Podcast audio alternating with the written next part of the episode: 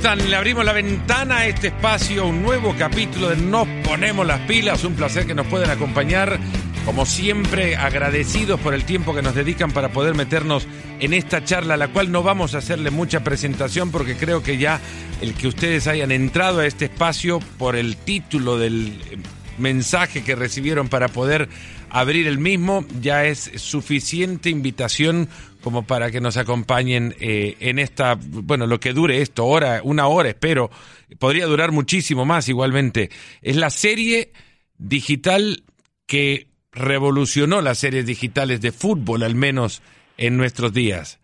Ha sido el club que capturó la imaginación de quisiera pensar cientos de miles, y no millones en Latinoamérica y en otros continentes también, ha sido, dentro de todo, una historia muy fiel de lo que suele pasar en el fútbol, no solamente de México, sino de buena parte de nuestro continente, y cada uno de los personajes seguramente también evocaron en la memoria de aquellos que vieron o han visto o están viendo la serie, más de alguno con similitud suficiente como para creer que es un personaje basado en la vida real. De todo eso hablaremos hoy, pero sobre todo del fútbol detrás de la gran serie que ha sido Club de Cuervos. Y para ello vamos a empezar con la presentación. El director de escenas de la serie, Roberto Aguilera, es con quien establecimos el contacto inicial para poder hacer esta charla y ojalá con quien también dentro de muy poco podamos hacer muchísimas más cosas eh, que esta charla misma. Roberto, muchas gracias, ¿cómo estás? Muy bien, muchas gracias, un placer de estar con ustedes y pues gracias por la oportunidad, la verdad muy contento, gracias. Roberto no está solo en, en, su oficina en la Ciudad de México, ahora ahí mismo escuchando también esta conversación y metiéndose en la misma dos grandes personajes de la serie.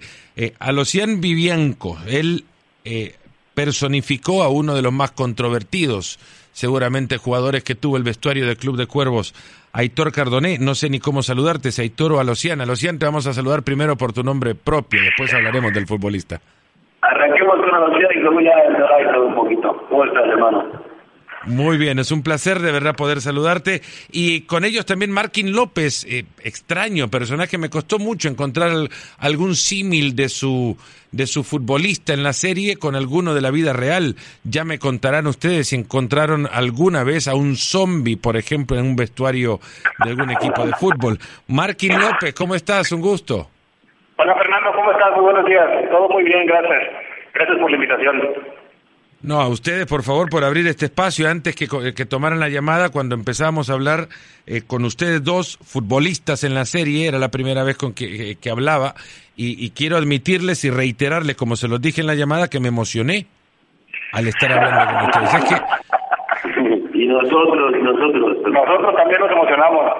La de no, me quedaba por el FIFA yo escuchándote.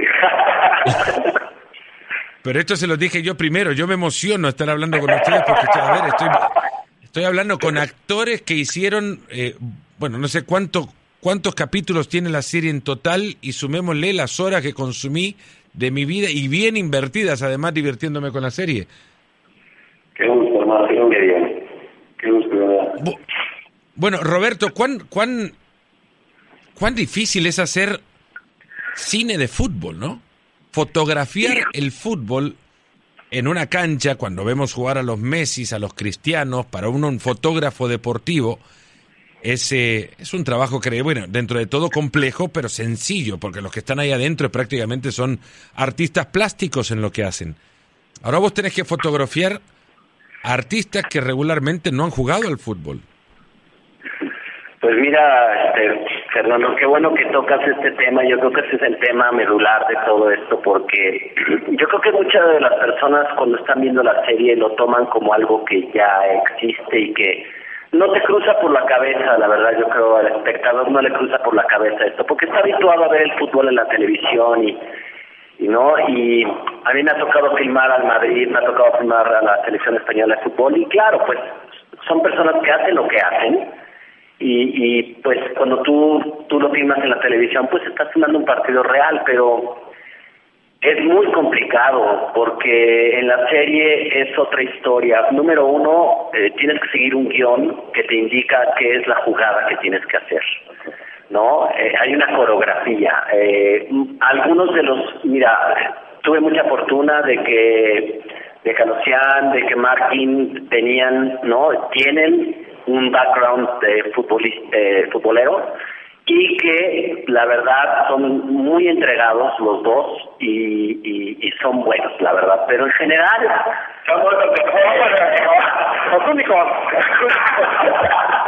Pero en general no, o sea, en general eh, muchos de mis actores no sabían jugar fútbol. Es muy complicado una coreografía donde tienes varias cámaras que tienen que seguir un balón, una jugada dentro de un espacio contenido Mucha gente no sabe que Club de Cuervos se filma con lo que se llama una pantalla azul atrás de la portería, ¿no? Eh, no tenemos público, ese público se pone después en postproducción. Entonces, mi espacio de cámara es muy contenido, no me puedo, no puedo panear mucho, no puedo salirme de un ángulo mucho, eh, los tengo que tener contenidos, cómo vamos coreografiando para que los defensores no intervengan de más en las jugadas, pero se vea real, eh, cómo hacemos que los porteros mm, parece que atajan pero están dejando pasar el gol. La verdad, Fernando, es, para mí ha sido de las cosas más difíciles. Yo se los decía a los chicos hace rato, estoy agradecido de este espacio porque mucha gente habla de la actuación de pues de la serie en general, pero nadie se detiene a decir, bueno, pero el fútbol es muy difícil de filmar. Yo creo que es lo más difícil. Eh, ya tendremos la oportunidad de platicar con Gary Alarraqui, que es el creador de la serie, y te dirá que él sí está consciente que el fútbol en Club de Cuervos es lo más difícil que se hizo. Y son acciones guionadas que tienen que obviamente cumplir con ciertos eh, elementos que ayuden a contar bien la historia, pero para contar bien estas acciones guionadas tienen que existir detrás jugadores con algún sentido de fútbol, ¿no?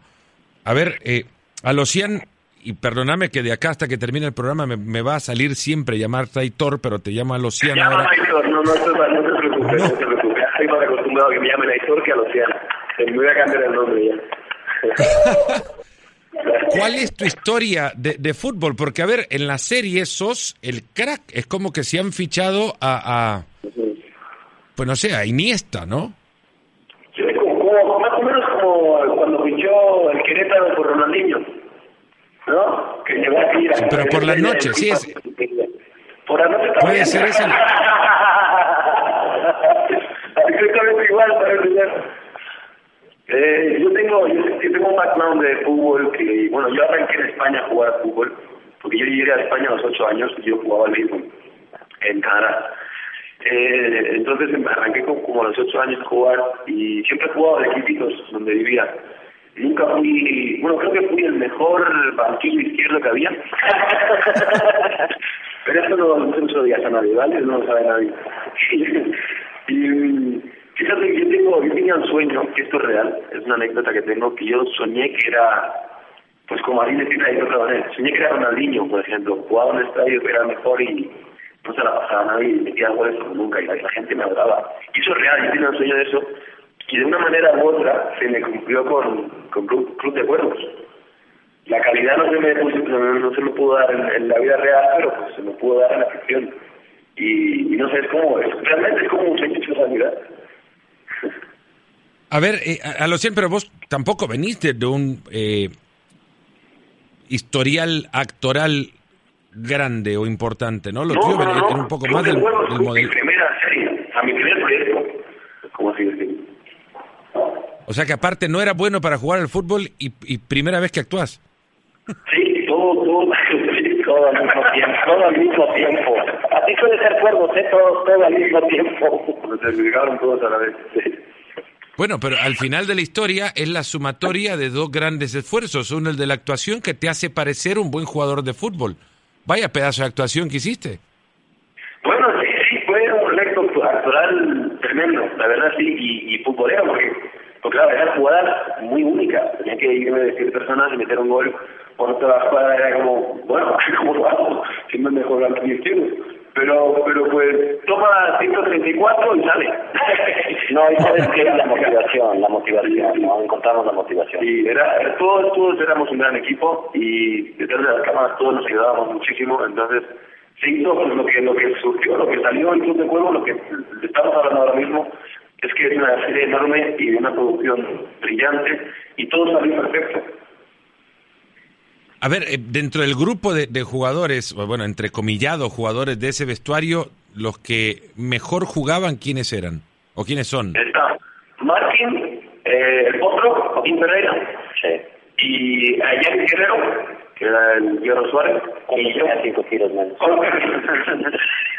Cuando llegó la cuarta temporada traía como 10 kilos más y fue horrible. No, pero el tenía su calidad. Y, y se podía decir que yo, el resto, lo más redondo que han visto era un ladrillo.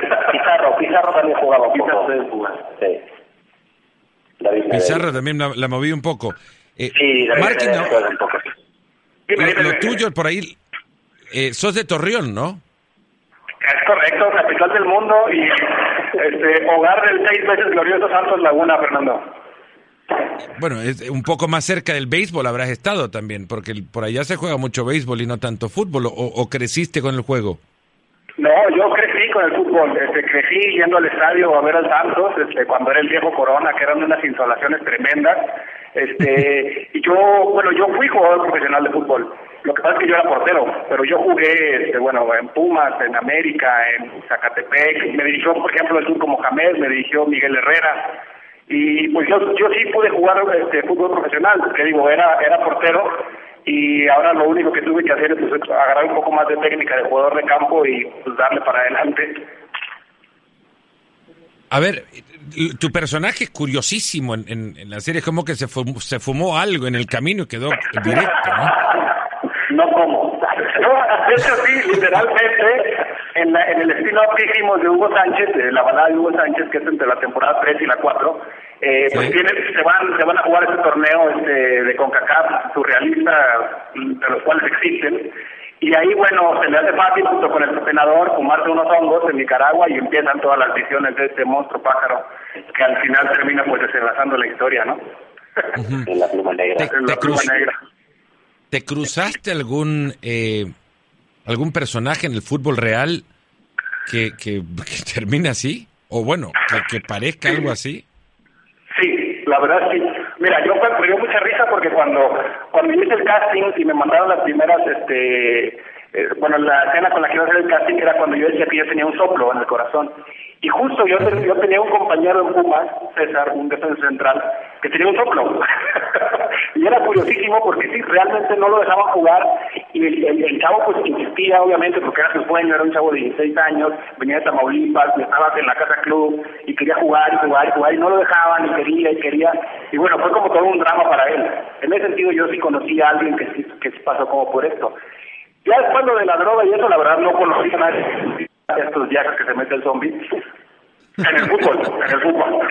Pero en la actuación he conocido varios. Entonces, pues ya no puedo hacer como que combinar esos dos aspectos. A ver, ya tú te- terminarías siendo el personaje ideal para una serie de fútbol porque lo tuyo sí ya tiene un, un bagaje eh, en la actuación importante, entre el teatro, eh, una serie de, de Eugenio Derbe- Derbez también, ¿no? Hago sí, ahorita estoy haciendo una serie también de Eugenio Derbez, Lexa. Y sí, bueno, hice, había hecho ya mucho teatro, este, algunas cosas de cine también, televisión, y pero, ¿sabes algo? Al final, eh, creo que ya en escena, como que nadie nos lo preguntamos, ¿no? Como que qué, habíamos hecho, qué no habíamos hecho. Roberto fue súper claro en lo que en lo que quería, en lo que necesitaba, a Lucián, todo en espectáculo, aquí hablo de Lucián porque está aquí, pero grandes compañeros, este, muy generosos, y la verdad que todo fluyó súper padre. Pero realmente lo del fútbol sí es, este, por ejemplo, yo te puedo hablar de eso, de que yo jugué fútbol, digamos, de una forma tradicional, y el nivel de complejidad aumenta considerablemente, ¿eh? porque no solo es meter un gol y ahora le meterla ahí, sino métela ahí, pero cuando festejes no te salgas de aquí, o conduce y llega hasta aquí, eh, o tira justo en esta marca, entonces de veras es complicadísimo. Como bien dice Roberto, la gente ya lo da como por hecho, pero si vieran el trabajo que cuesta es, es realmente muy complicado. Vamos a decir- Los de las cámaras siguen a los jugadores, pero en este caso nosotros teníamos que seguir a la cámara. Exacto. Y era un trabajo dificilísimo. Claro, eh, hay que coordinar los planos como para que también se puedan incluir al público detrás, tantas cuestiones, Así es, tantos, planos a considerar, ¿no? Así es, así es. No, ¿cuál- déjame ¿Cuál ha contarte sido algo la- creo- Ah, bueno, Dale, dale, adelante. No, no, por favor. Ah, dale. quiero contar que también está la, la complejidad en los horarios. Este, tú- muchas veces teníamos llamados nocturnos y esto se filmaba a las 4 de la mañana, ¿eh? 4 o 5 de la mañana, con un río tremendo. O sea, también esa era una complejidad mucho grande. cansancio, mucho agotamiento, de todo. Puede haber grabado por el día también. Exacto, exacto. Ujú.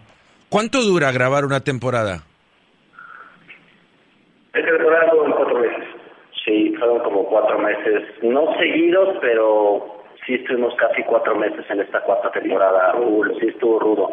No, y, ahora- y te puedo decir que son, a veces eran jornadas de 24 horas prácticamente, Sí. o sea, sin parar. Y, y después de jornadas de 24 horas te llega un guion donde tienes que filmar 14 escenas de fútbol a las 4 de la mañana y los chicos están muertos y, eh, ¿sabes? Y hay que... y es, es, es toda una historia, Fernando, no, no es tan fácil. Yo lo que hice también fue meter unos truquitos de cámara ahí con el shutter de la cámara y con la velocidad le quité cuadros a la cámara para para hacer que se viera un poquito como la técnica del soldado Ryan, como de eh, rápido y furioso, para darle velocidad a las jugadas y que no se, vi- se vieran ellos más ágiles. Eso fue un truco que yo traje a la serie. Menos con Aitor, que Aitor ya se lo puede hacer. Ahí todavía había que grabarlo en cámara lenta porque era una gacela. No, pero es un dato curioso. Eh, creo que todos menos Marky nos lesionamos. También no, yo. Yo, yo tuve dos de los que todos de llaves, uno en la rodilla, otro aquí en el muslo, todo horrible. Ahí, todos, todos. Sí, sí, Sí, todos estaban lesionados. Tenemos que jugar lesionados. Hasta yo, para andar ahí. Exacto. Hasta el director.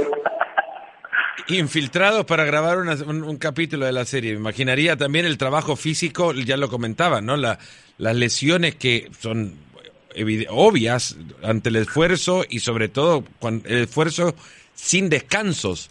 Eh.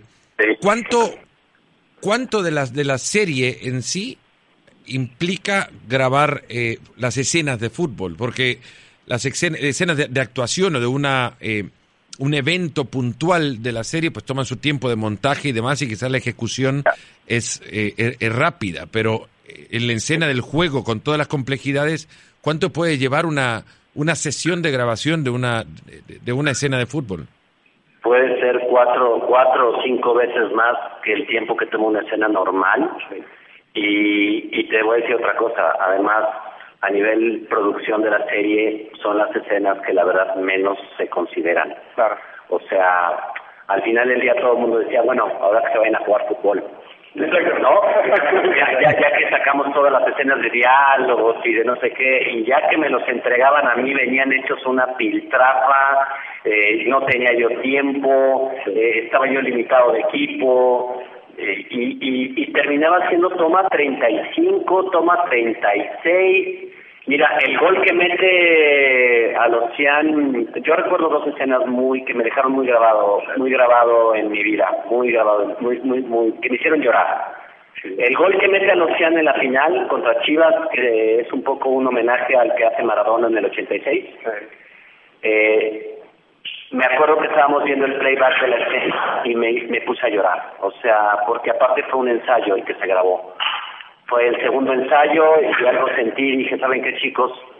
Esta es, esta es, grábenla, grábenla y me hizo llorar muchísimo porque la complejidad de la toma y cómo quedó se me hace una cosa increíble, me ha hecho llorar hasta la fecha, tengo mucha emoción.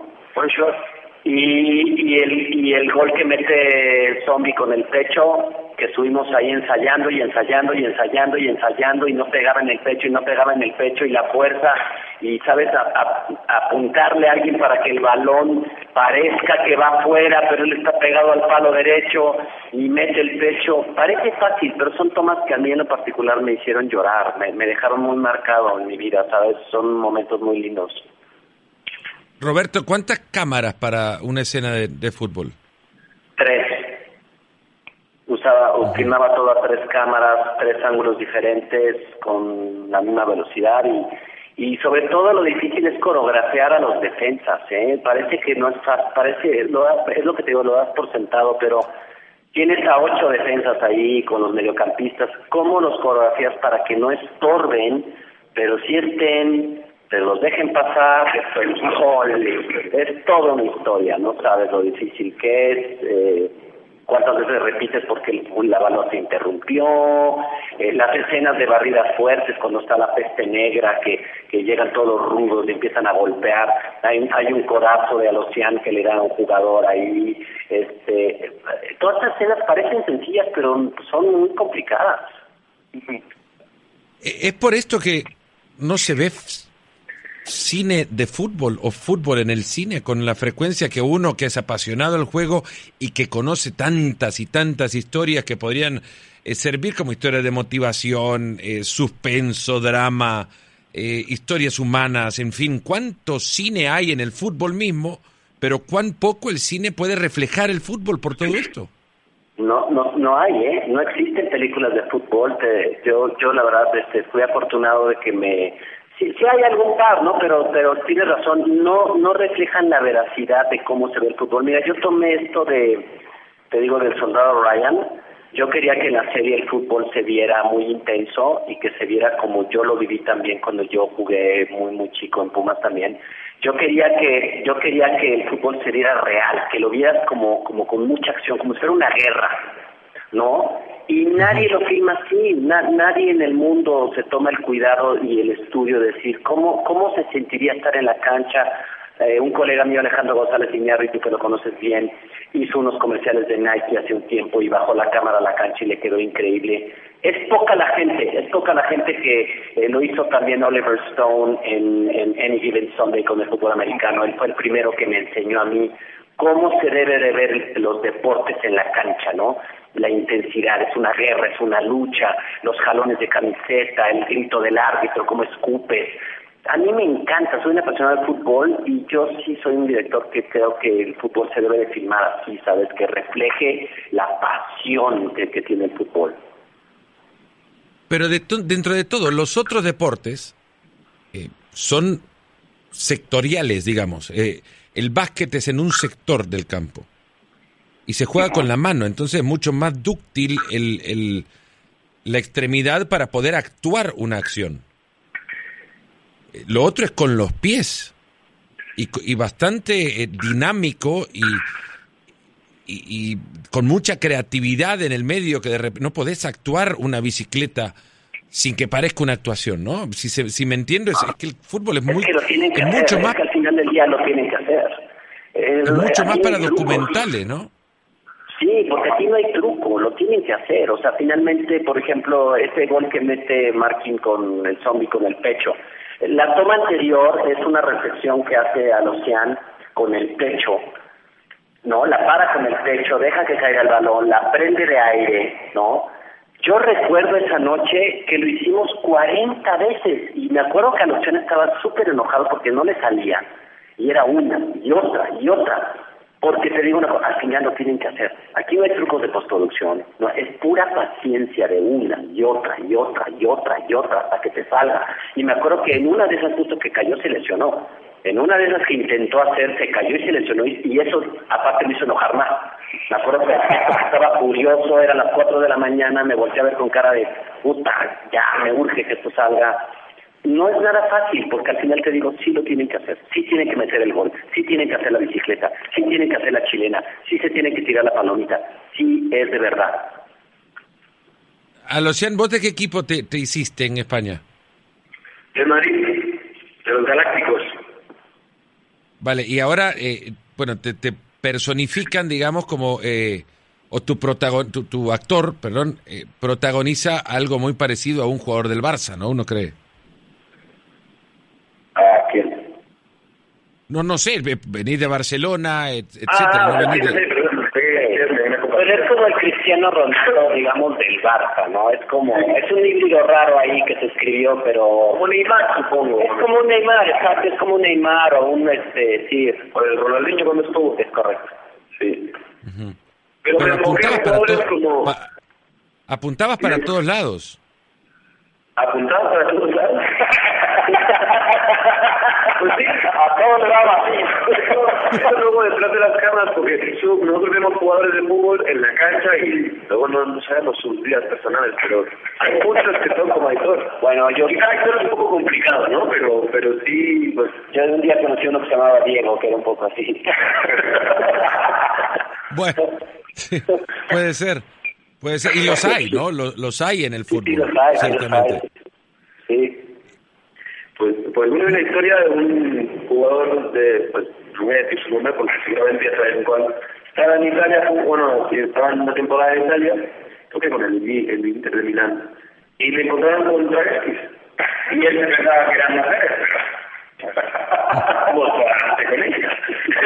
Entonces, son pequeñas cosas que si a la luz, pues ah, dice, nada, mira, es que no sé qué, pero sí, es que hay muchas cosas que no salen a la luz.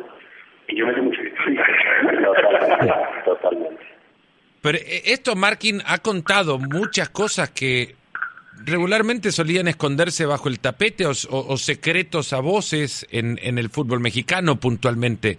Eh, el guion es, es muy atrevido, es, confrontativo y creo que también eh, desvela muchísimas de las de las suciedades que en el fútbol existen, lamentablemente. Lo es. El guion sí, sí es confrontativo y sí es este transgresor en ese sentido. Tengo yo la fortuna de contar con la mitad de muchos jugadores todavía en activo de fútbol, eh, referentes ya de los equipos, pues ya por la edad, y este y la verdad es que les gusta la serie, se sienten muy identificados con la serie, porque pues justo eso, ¿no? El guion, eh, yo varias veces le llegaba a preguntar a Roberto, a Gary, pues que lo está asesorando, cabrón, porque pues esto sí es, esto pasa en un vestidor, esto pasa en, en, el, en, un partido, en un partido, en, en, las oficinas, ¿no? Esto del pacto de caballeros, todas esas cosas que, que, que iban surgiendo, y es más, no solo eso, muchas veces la serie planteaba algo que una vez que, se, que habíamos dejado de grabar la serie, pasaba en la, en la federación. Entonces dices, wow, parecía que íbamos adelante de lo que, de lo que iba a pasar. Era eh, un fenómeno realmente pues extraño. Es, es, una serie que da como en el clavo de todo el tema del fútbol, que no sé si en el resto de los países, pero por lo menos en México es un claro reflejo de la sociedad, ¿no? De la sociedad en la que estamos y el fútbol lo ejemplifica perfectamente. Y Machoso es una, lo del mundial ha sido muy muy eh, eh, muy parecido no sé no sé si es que parecía que tuvieran alguna asesora ahí adentro de las mismas reuniones sí, tal cual sí se investigó un poco eh y, lo, lo que estuvo muy bien es que sí en, la línea de tiempo actual machó perfecto o sea, justo le están dando a México el, el, el, el, le otorgan el mundial y Club de Cuervos está al aire. O sea, cronológicamente es, increíble cómo, cómo, cómo se acertó ahí. No sé si Roberto serás el indicado para responder esto, quizás eh, eh, Gaza Larraqui lo pueda hacer, no sé. La, ¿Cuántos problemas le trajo el contar las historias que pasan detrás del fútbol mexicano? Mira, la verdad no, no, no, no te podría decir esto. Yo creo que ahora que hagamos el, pues las cosas que, que, que, que seguirán, ¿no? Y que podamos tener a Gary con nosotros, que, que, que a mí me da mucho gusto que esté con nosotros también y platique esto. Yo creo que afortunadamente estamos alejados del fútbol. O sea, afortunadamente es una serie, ¿no? Afortunadamente no somos dueños ninguno de nosotros de un equipo tampoco para que nos censuraran, nos vetaran o Afortunadamente estamos lejos. Eh, yo creo que, pues sí, a, lo mejor a mucha gente no le gustó. Estoy seguro. Pero también, por otro lado, creo que se le hizo muy buena publicidad a la Liga Mexicana de Fútbol en muchos aspectos. Ah, y, creo que la gente ahora conoce un poco más de México y de fútbol. Es un poco el fenómeno que ha pasado con la película Roma de Cuarón, que expone un poco a México hacia afuera, una vitrina. Pues yo creo que tiene su lado positivo, creo que tiene su lado negativo. Te digo, afortunadamente no estamos metidos en el mundo del fútbol, entonces no creo que haya sido tan perjudicial. Pero yo creo que sí hizo enojar a algún par por ahí también. bueno, si, si, si les pica que se rasquen, ¿no? Esa es la realidad. Oye, Fernando. Aquí estoy. Ah, no sé si supiste eh, la, toda la campaña de publicidad que se hizo antes aquí en México con los espectaculares de la peste negra metiéndose directamente con los equipos de, fútbol. Había espectaculares en las ciudades este, donde estaban los equipos de fútbol, por ejemplo en Torreón había espectaculares que retaban al Santos, ¿no? En Guadalajara que retaban a las Chivas, aquí por decirte algo, lo atrevida que fue la campaña, justo arriba de Televisa San Ángel había un, un espectacular de la peste negra que decía, América, no eres odiado, eres odioso, atentamente la peste negra. O sea, realmente no les importaba mucho ganarse algunos cuantos enemigos este, a la gente de Netflix y desde ahí la gente se super enganchó con la peste negra. Y bueno, como ya lo decía, ¿no, Roberto? Esto al final ha, ha llevado a algunos que no hablan o regularmente no lo ven tampoco eh, a atender al, al, fútbol mexicano que de repente puede vivir en una, en una burbuja de la cual crees eh, tener un, una cierta dimensión, pero en realidad esto dimensionó a la Liga Mexicana mucho más allá de esa burbuja y quizá la ha hecho, no sé si explotar, pero al menos mirar más allá de ello, ¿no? Ya ahí sacas tus conjeturas de por qué quizá el fútbol mexicano eh, hoy en día es lo que es y está en donde está. La verdad es que, no, no sé, te abre los ojos a preguntarte y cuestionarte por qué, por qué está, por qué México siempre está donde está en los, en los mundiales, ¿Por qué, por, no llegamos al quinto partido? ¿Por qué no llegamos al quinto partido? ¿Por qué no juega en la Conmebol? ¿Por qué no está jugando, no? Eh, pues es que te das cuenta que la verdad, perdón que lo digas, que el, el dinero es un es un interés único, ¿no? O sea, más allá del deporte no hay más, o sea, es el dinero.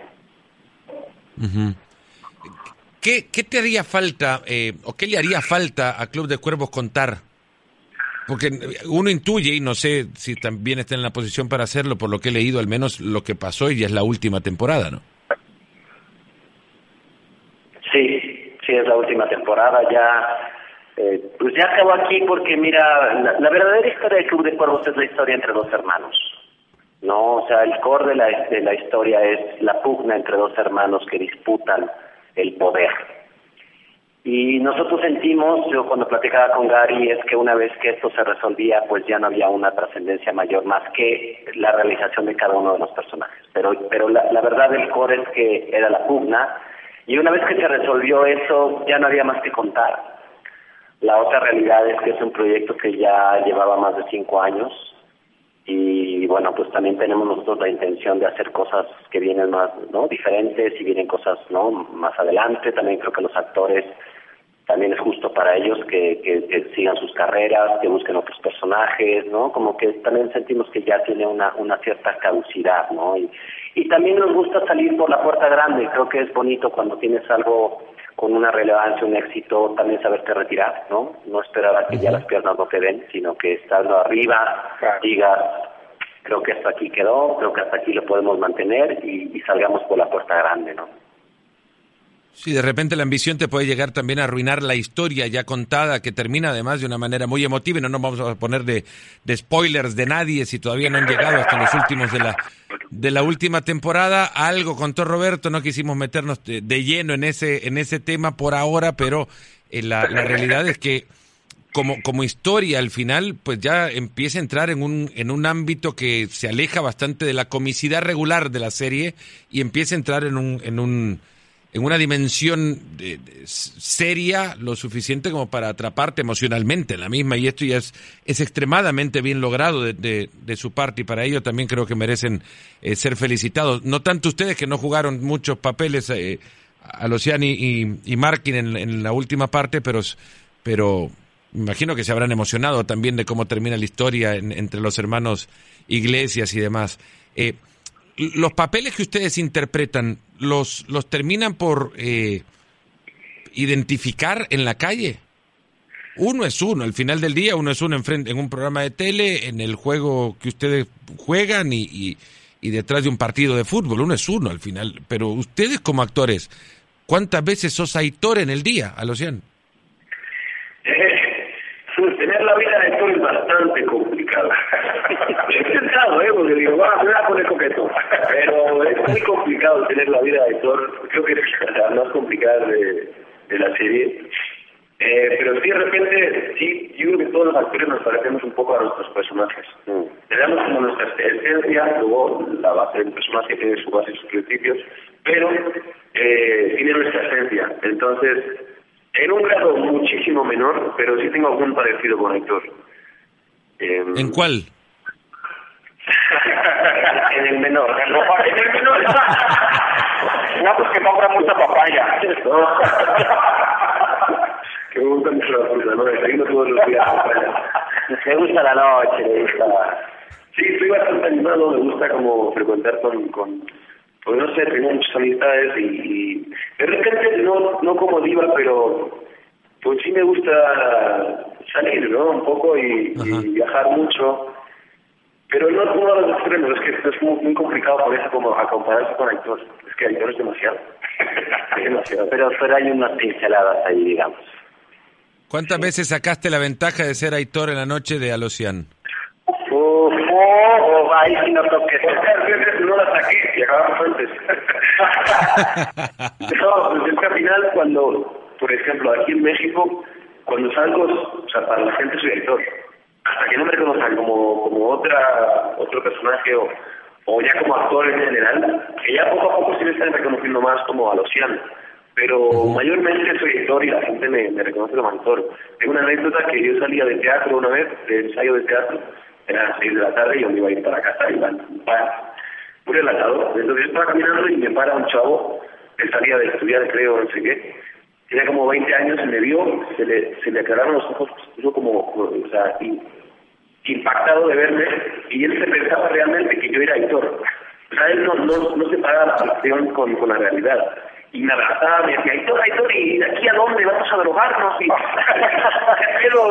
Y, y yo estaba en shock también, estábamos los dos en shock, yo creo, porque yo nunca me había parado con alguien que, que pues había emocionado tanto con mi personaje y lo había llevado tan a la realidad. Entonces yo, me escapé como pude, pero me, se me muy curioso como la gente lleva tan extremo el personaje. Sí. Markin, la, la realidad también del, de, de tu historia es continuar a la siguiente etapa. Eh, no es quedarse acá, obviamente, sino ampliarse. ¿Qué, qué va? ¿Qué sigue? Pues, pues fíjate que esa es una pregunta que los actores nos hacemos siempre, ¿no? ¿Qué sigue? O sea, eh, un poco lo que decía Luciano, eh, pues sí, el, eh, está padre, zombie, zombie, igual en la calle zombie, zombie. A mí no me genera ningún conflicto, la verdad. Pero, pues sí, uno como actor siempre está viendo qué sigue, ¿no?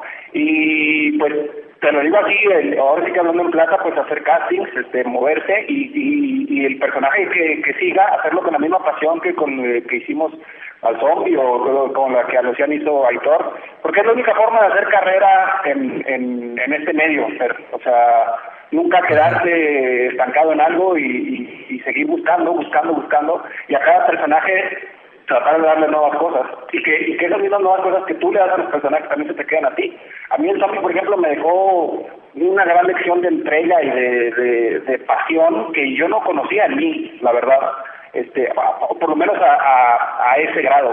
Sé que soy una persona como competitiva, como que le gusta ganar, obviamente, igual tiene que ver con la formación del deporte de alto rendimiento, pero pero la pasión que, que al final me dejó como el zombie es algo que yo no conocía en mí y que está súper padre haberla reconocido durante este proyecto. Hablando de esto de la pasión, ¿ustedes estaban familiarizados con el jaca de, de los neozelandeses?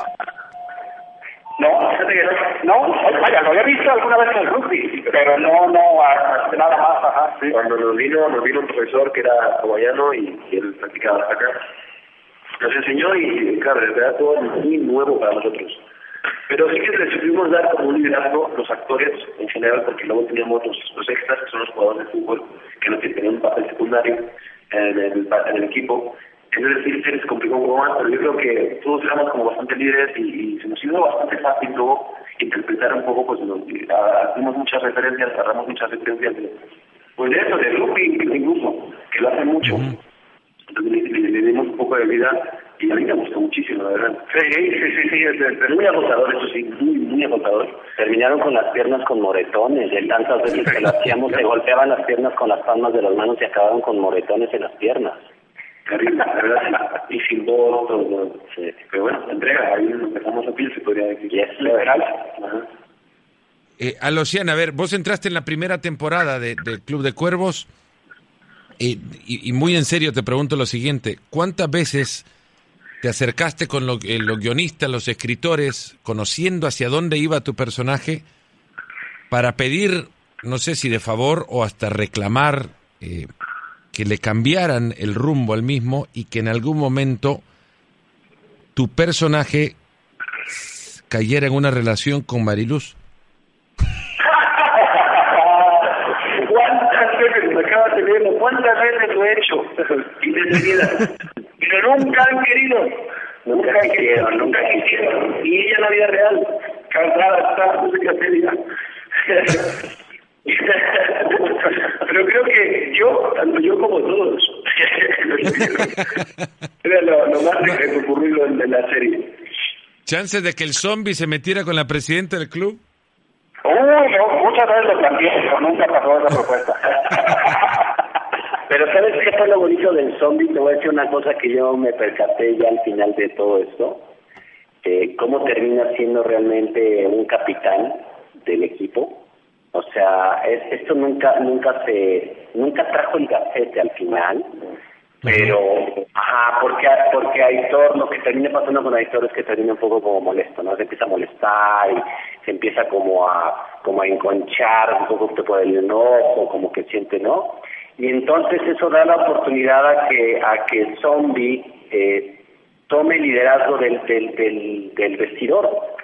Y eso a mí me pareció, la verdad te digo una cosa, un poco reflejo de la vida real, porque cuando estábamos grabando las escenas, si yo con alguien me identifiqué muchísimo y si con alguien yo me apoyé muchísimo y si con alguien yo sentí mucha empatía en la cancha fue con, con Markin, o sea, sí era de las personas con las que yo me apoyaba mucho, ¿no? Entonces me dio mucho gusto ver cómo si al final del día reflejó que su liderazgo en la cancha sí se plasmó en la serie.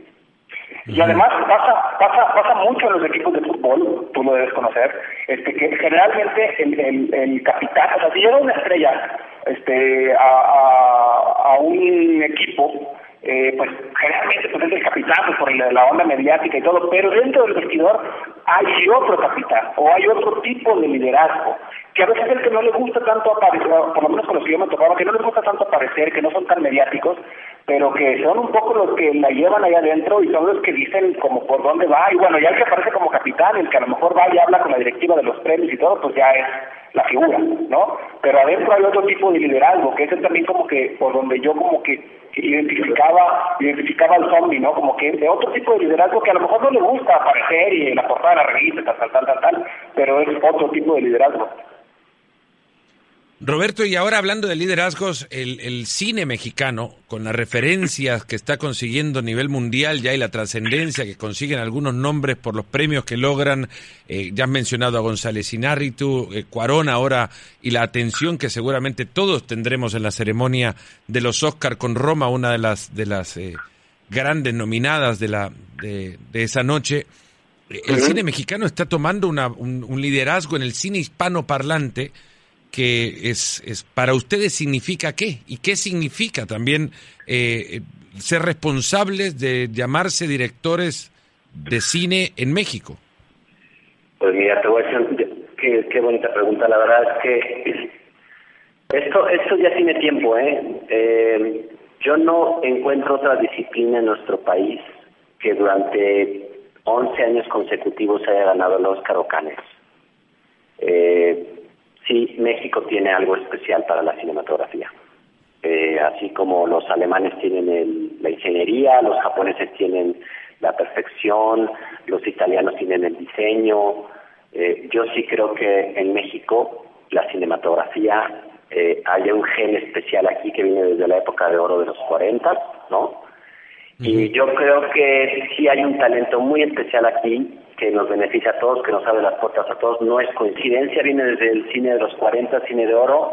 No solo son Iñárritu, Cuarón, Del Toro, está Michel Franco, está Reigadas, y te voy a ser honesto, eh, y me voy a incluir porque yo también siento que, he estado cerca cerca de eso y, y te digo, somos un gran grupo que quizá también hay gente que está esperando la oportunidad, hay gente que está a punto de, hay gente que está muy cerca de, pero es un es un es una gran comunidad de gente mexicana con mucho mucho mucho talento. Eh, yo creo que en todos los ámbitos, porque no solo se han ganado Óscares a nivel dirección, se han ganado Óscares director de arte, fotografía, o sea, está Rodrigo Prieto, está el Chivo Lubeski como el mejor fotógrafo que hay en Hollywood hoy en día, Sí es una locura, Fernando, sí es una locura. Estamos viviendo un renacimiento esplendoroso del cine mexicano a nivel mundial. Y cuando tú ves Roma, te voy a ser honesto que yo lo he visto varias veces y se me hace una obra de arte. No hay nada de ningún otro país que se le acerque a la, a, la estética, al cine, ¿sabes? Tipo Fellini, de obra de arte. Eh, o sea, está está en un nivel y, creo que el cine mexicano está tiene un talento muy especial hoy en día y la verdad a mí me ha, me ha abierto las puertas en muchas cosas en Estados Unidos. Yo también soy parte del sindicato de directores de los Estados Unidos eh, y cuando yo voy a filmar en Estados Unidos y, pregunta a la gente, yo estoy ahí preguntando, oye, ¿dónde es el director? Y escucho que dicen los americanos, ¿es mexicano? No sabes el respeto, el respeto que hoy en día te tienen siendo un director mexicano en los Estados Unidos, es increíble. Roberto, y se vienen aires obviamente de cambio en una industria que ha sido muy apoyada por el, financiamiento del Estado y que por los recortes obviamente también se verá afectada. ¿Cuánto y en qué dimensión puede llegar todo esto a afectar el crecimiento del cine mexicano? Sí, sí lo puede llegar a afectar bastante. La verdad es que, híjole, ¿cómo decir esto sin... Hijo, el gobierno, el gobierno actual sí creo que, que está cometiendo un grave error.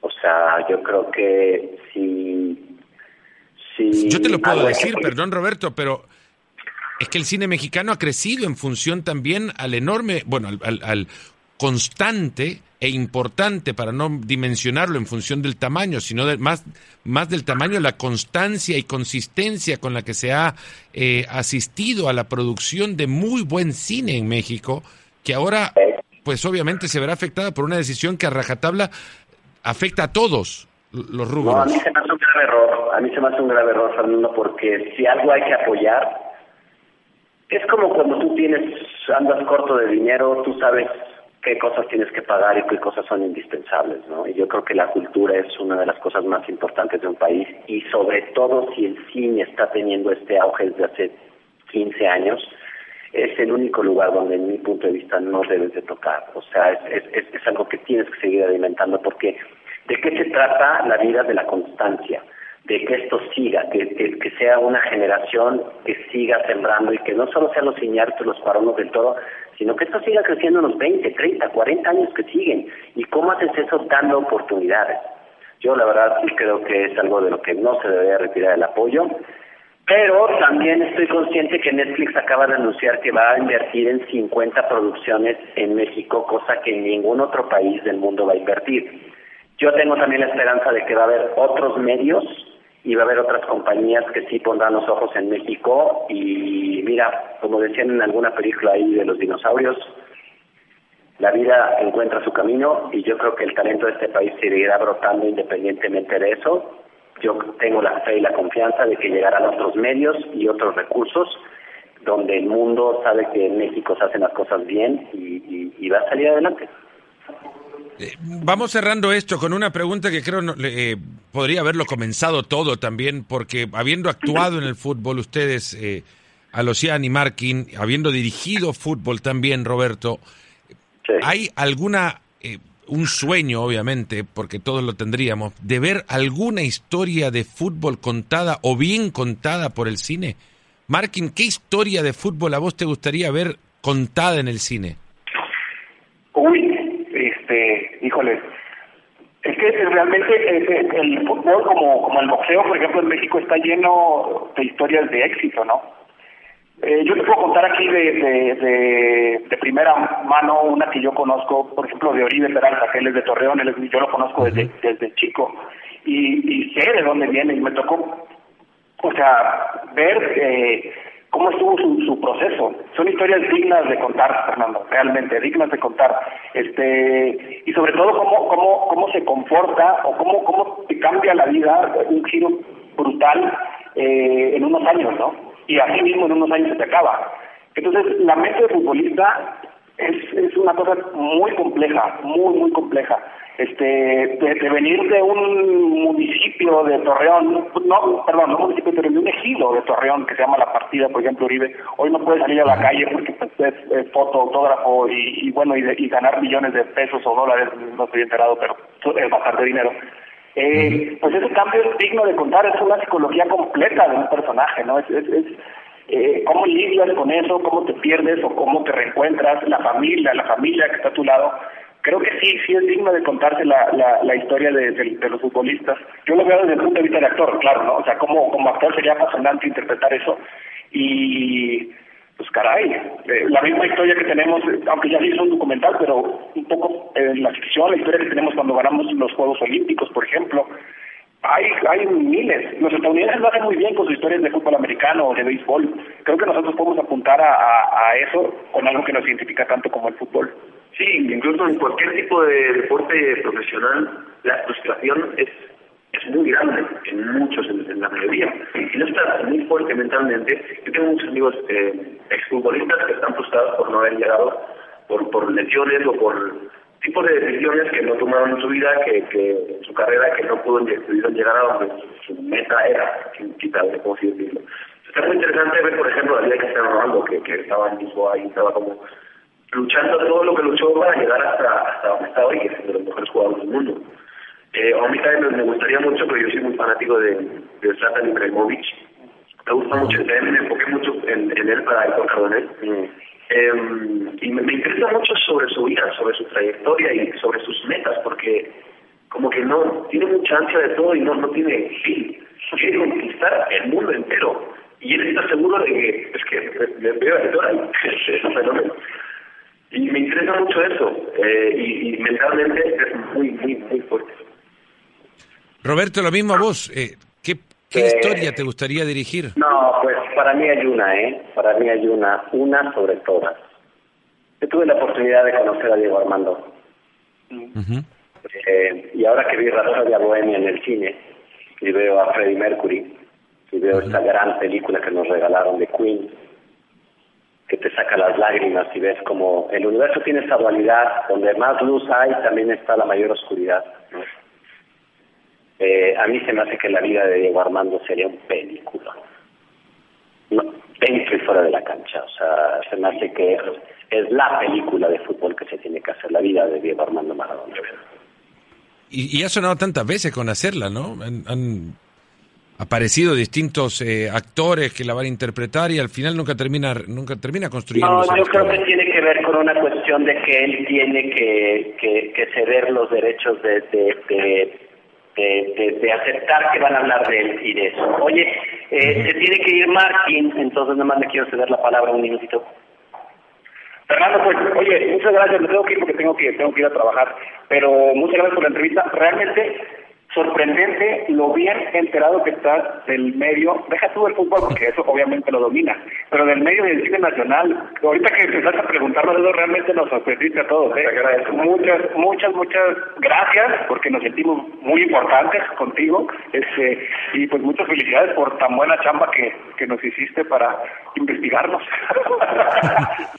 a ustedes, la verdad, y, y, y, te vas en el tiempo correcto, no, no, es que te estés yendo antes de tiempo, estamos cerrando ya y con tu salida creo que ya podemos también eh, darle salida a quienes nos han acompañado durante todo este tiempo para escuchar las historias detrás del fútbol en Club de Cuervos, del cine eh, que hay detrás del Club de, de, de, Club de Cuervos y las historias que se han contado en una serie verdaderamente maravillosa, de verdad. Así que muchísimas gracias a ustedes, a Markin, a Locian, Roberto Aguilera por hacer posible esta conversación y a ustedes que nos han acompañado. Se cuidan mucho y nos ponemos las pilas en la próxima. Muchas gracias. Muchas gracias, Fer. Un abrazo. Un abrazo fuerte.